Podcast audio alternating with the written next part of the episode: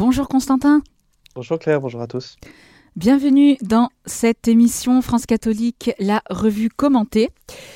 Nous commençons donc avec un point actualité, notamment le témoignage de Julie. Donc France catholique propose dans sa nouvelle édition le témoignage de Julie qui a été prise en otage par un terroriste islamiste au Super U de Trèbes dans l'Aude le 23 mars 2018. C'est pour ça, c'est pour qu'elle soit libérée qu'Arnaud Beltrame s'était proposé en échange.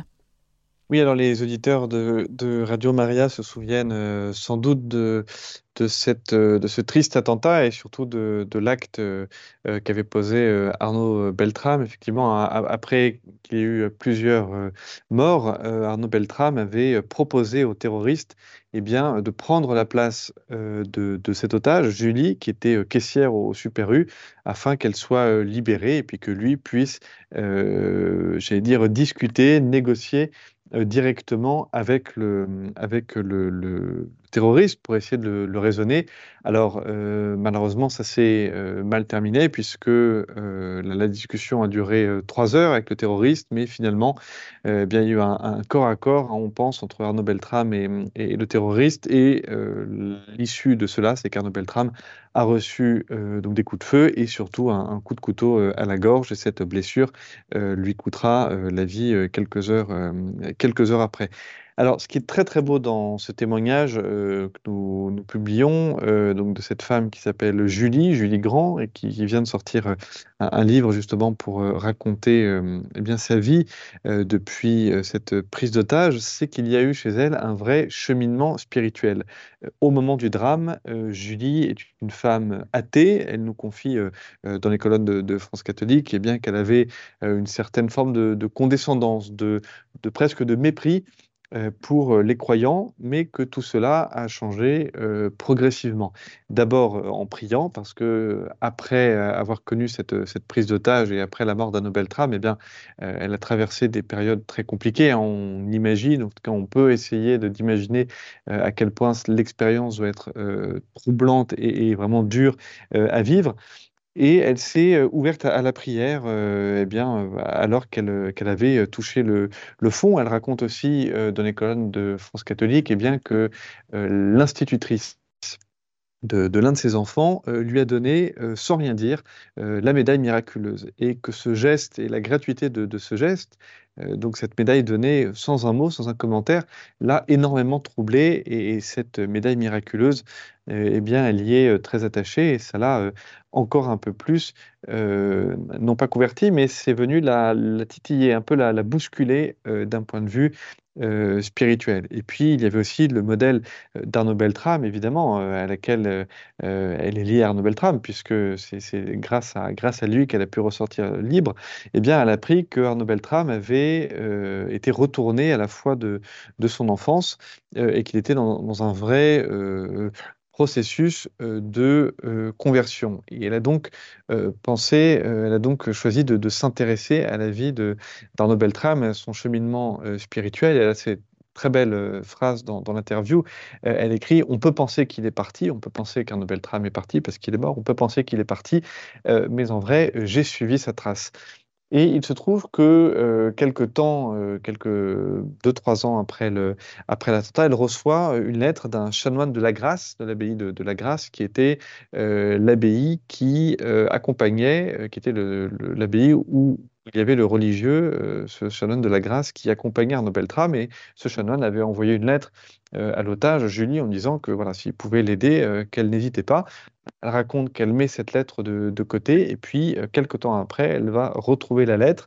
Elle va décider de se rendre à la grâce et là, elle assiste pour la première fois à la messe. Elle explique qu'elle y retourne tous les dimanches et puis il y a enfin un dernier, euh, dernier euh, grand changement, c'est début 2022. Elle raconte qu'elle a sa vie qui est en miettes, hein, toujours depuis l'attentat. Elle connaît en plus de ça des épreuves personnelles et elle décide de réciter un acte d'abandon. Et à partir de là, elle remonte la pente et elle remonte tellement la pente, pourrait-on dire, qu'elle a fini par demander le baptême et même être baptisée à, Pâques 2023. donc voilà, c'est une très belle interview à retrouver cette semaine dans, dans France catholique. Et ce qui est assez beau en fait dans cette affaire, c'est que non seulement la vie d'Arnaud Beltrame a été édifiante par, par sa mort, par cette vie donnée, mais surtout qu'après sa mort, eh bien, sa vie spirituelle, sa propre conversion, cette conversion d'Arnaud Beltrame, eh ben, a porté du fruit envers cette, cette personne, Julie, cet otage, qui est passée d'athée à catholique, puisqu'elle a été donc baptisée à Pâques dernier. Merci beaucoup euh, Constantin et ce sera l'occasion aussi euh, pour les auditeurs bah, de prier hein, pour le, cheminement euh, de, Julie. Donc ensuite vous consacrez donc votre dossier de la semaine à l'intelligence artificielle. Alors c'est un sujet dont on entend beaucoup parler et sur lequel Rome s'est récemment exprimé. Oui, alors l'intelligence artificielle, effectivement, on entend beaucoup parler. C'est en vérité, c'est une notion qui existe euh, depuis longtemps, mais il faut reconnaître que ces dernières années, et même ces derniers mois, euh, il y a un bond notable dans la technologie euh, qui s'est opéré, notamment via ChatGPT, qui est donc un robot conversationnel. Alors pour les auditeurs de Radio Mara qui ne connaîtraient peut-être pas ou qui ne sont pas familiers avec le concept, en gros, ChatGPT est ce qu'on appelle aujourd'hui l'intelligence artificielle. c'est un, programme informatique à qui l'on parle, à qui l'on pose des questions, avec qui on entamer une, avec qui on peut entamer notamment une discussion et qui peut, par euh, compilation, par méga compilation euh, de données, eh bien, euh, proposer des réponses extrêmement précises et qui peuvent souvent donner l'apparence, donner l'illusion eh bien, que ce sont des réponses données par un être humain. Et évidemment, les perspectives euh, couvrent euh, cette technologie sont euh, de plus en plus importantes. Alors effectivement, Rome s'est penché sur la question, puisque à l'occasion de la 57e journée mondiale de la paix, le 1er janvier, le pape François a poser des mots sur cette question de l'intelligence artificielle. Il expliquait, euh, bien sûr, si nous nous réjouissons à juste titre et nous sommes reconnaissants pour les extraordinaires avancées de la science et de la technologie, grâce auxquelles d'innombrables maux qui affligeaient la vie humaine et causaient euh, de grandes souffrances ont été euh, corrigés. Alors, petite parenthèse, ça c'était le début de la citation. effectivement, il faut reconnaître que les avancées que permet l'intelligence artificielle, par exemple dans le domaine médical, notamment, c'est l'exemple que donne Fabrice Madoise dans l'article qui signe sur le sujet dans France catholique, euh, notamment par exemple pour la détection des septicémies. Voilà, c'est un petit détail, mais euh, l'intelligence artificielle est, très bonne là-dedans et permet eh d'anticiper des situations qui peuvent évidemment aboutir à la mort euh, des patients. Donc, évidemment, sur ce domaine, notamment médical, la, comment dirais-je, l'intelligence artificielle euh, est pleine euh, de promesses. Mais en même temps, euh, dit, dit, le pape, les progrès techniques et scientifiques, en permettant l'exercice d'un contrôle sans précédent sur la réalité, mettent entre les mains de l'homme un vaste éventail de possibilités, dont certaines peuvent constituer un risque pour la survie de l'humanité et un danger euh, pour la, euh, un danger pour la, pour la maison euh, commune. Et c'est la raison pour laquelle le pape et l'Église tout entière eh bien, appellent le monde de la technologie à mettre, en, mettre en œuvre des, normes éthiques pour essayer de, cadrer toute cette question de, l'intelligence artificielle. D'autant que ce qui relevait jadis de la science-fiction est pris désormais très au sérieux par les transhumanistes de la Silicon Valley américaine et euh, ce qu'imaginait euh, auparavant la science-fiction, eh c'est ce qu'on appelle l'homme augmenté. Par exemple, un homme euh, qui serait augmenté avec des composants électroniques dans, son corps, dans son cerveau, par exemple, lui permettant de, de, reposer, de se reposer en partie sur intelligence artificielle. Alors, quand on parle de l'intelligence artificielle, on pense souvent à cette phrase euh, dite par euh, le serpent hein, pour pousser euh, Adam et Ève à la désobéissance, vous serez comme, des dieux, comme des dieux. Alors il se trouve que le pape François a choisi une autre image et qui d'ailleurs fait la, couverture de notre numéro de cette semaine. C'est la tour de Babel, hein, ce récit de la Genèse où les hommes ont tenté de construire une tour aussi grande qu'ils puissent toucher le ciel. Et en vérité, avec cette intelligence artificielle, c'est peut-être cette même ambition démiurgique, c'est-à-dire de devenir euh, comme Dieu, euh, qui s'est d'ailleurs soldé dans, la Genèse euh, par la destruction de, la tour. Mais on voit bien que dans cette volonté de promouvoir et de mettre en avant l'intelligence artificielle, eh bien, il y a cette idée de pouvoir se, libérer des contraintes, humaines, presque on pourrait dire des contraintes de la chair, et pouvoir devenir vraiment des créateurs de manière totale. Et donc, euh, voilà, ça fait évidemment penser euh, à la tour de Babel. Vous proposez une interview croisée de deux philosophes, Pierre Dulot et Martin Stephens. Oui, alors sur le thème, euh, est-ce que finalement on ne se joue pas, euh, on ne joue pas à se faire peur avec cette intelligence artificielle? Alors, euh, ça, c'est ce qu'explique euh, Pierre Dulot. Si l'on met de côté les extrêmes euh, que représentent d'un côté la technophilie et de l'autre la, technophobie, hein, c'est-à-dire d'un côté la technophilie, c'est, l'attrait démesuré pour la technologie, et de l'autre la, la technologie qui est le, le rejet de la technologie par principe, eh bien, il reste, nous explique-t-il, deux attitudes euh, symétrique. Il reste le, relativisme euh, qui prétend qu'il ne se passe rien dans ce domaine-là, alors que l'évidence est à la machinisation de l'homme.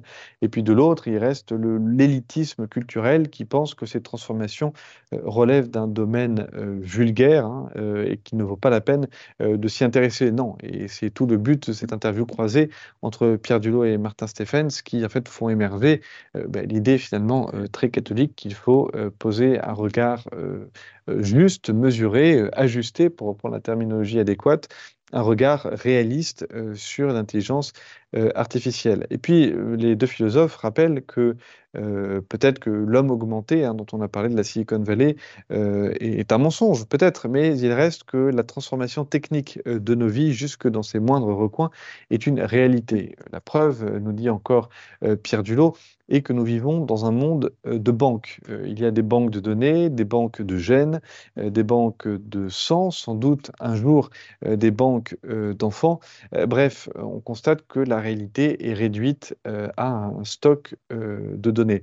De même, dans cette interview, le philosophe Martin Stephens distingue deux idolâtries vis-à-vis de la, technologie. D'un côté, ce qu'il nomme l'idolâtrie blanche, c'est-à-dire l'idolâtrie selon laquelle eh bien, la technologie nous sauvera.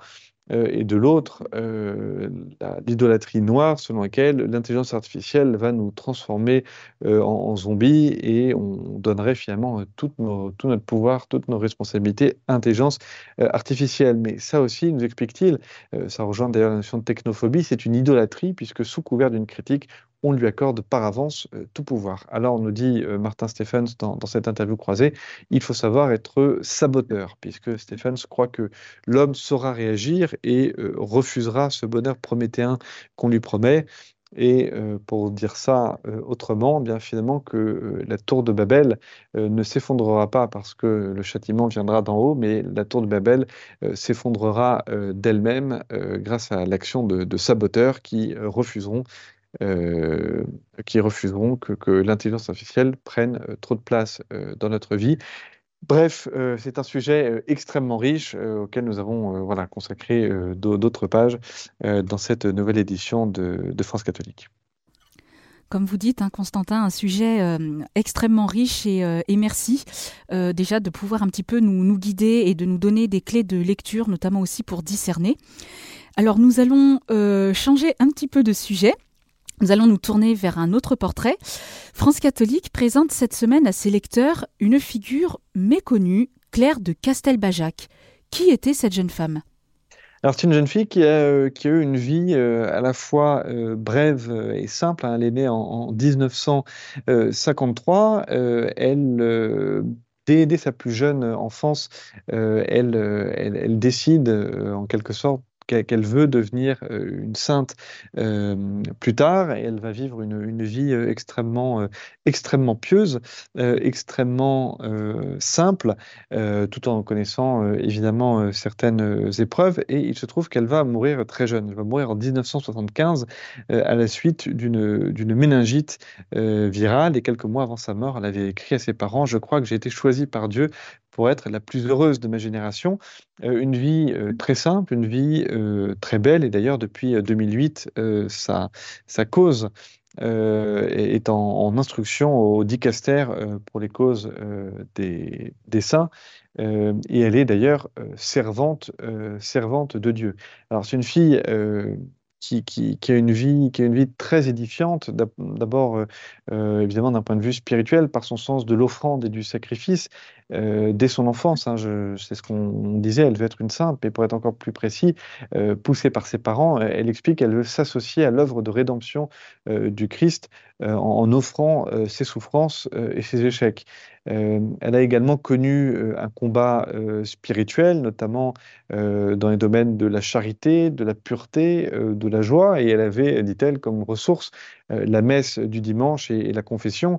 Elle avait aussi un très grand attrait euh, pour le beau, hein, le beau avec un, B majuscule, pour les, beautés de la nature, pour la, beauté de la musique. Elle aimait beaucoup euh, Bach, et puis elle vivait en présence de ce qu'on appelle l'Église triomphante, c'est-à-dire les anges euh, et les saints. Et il est sûr que pour notre époque matérialiste, elle, est un, elle, est un, elle est un modèle. Alors, il faut savoir que la communauté des sœurs de, de, Boulor, que les auditeurs de Radio Maria connaissent peut-être, une très belle communauté, très euh, dynamique et très attachée euh, à la figure de Claire de Castelbajac, parce qu'au début des années 80, cette communauté qui est donc à Boulor dans, le Gers est en, très grande difficulté, puisque la communauté euh, ne compte que cinq sœurs. Et l'abbé général des cisterciens, auquel appartiennent la communauté de, de eh bien, leur demande de susciter, euh, de demander, de prier euh, auprès à l'intercession de, Claire de Castelbajac, eh bien euh, cinq vocations en un an, puisque cette, à l'époque cette jeune fille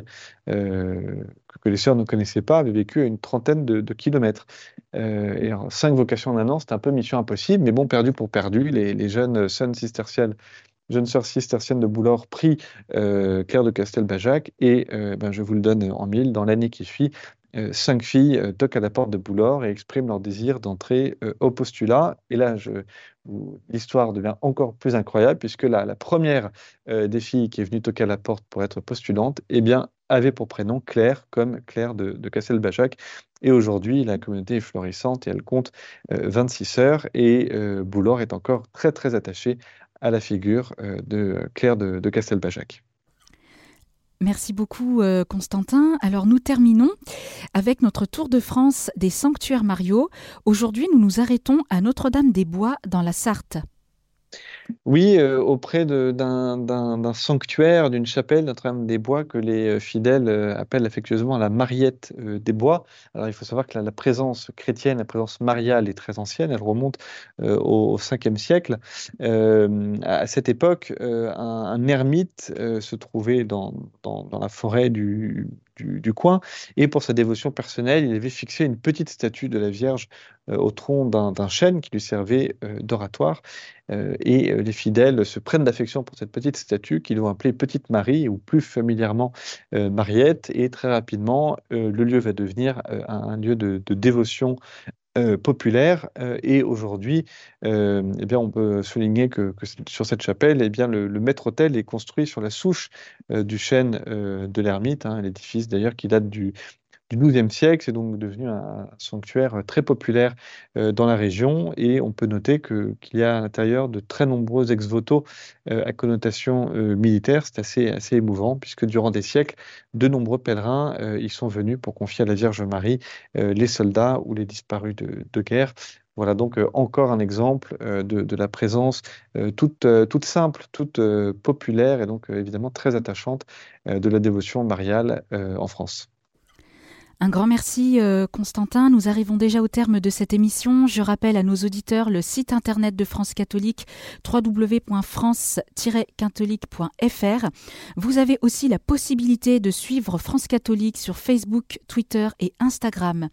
Un grand merci Constantin pour ce temps passé avec nous. Merci Claire et à la semaine prochaine. Chers auditeurs, c'était notre émission France Catholique, la revue commentée. Retrouvez cette émission podcast sur notre site internet radiomaria.fr.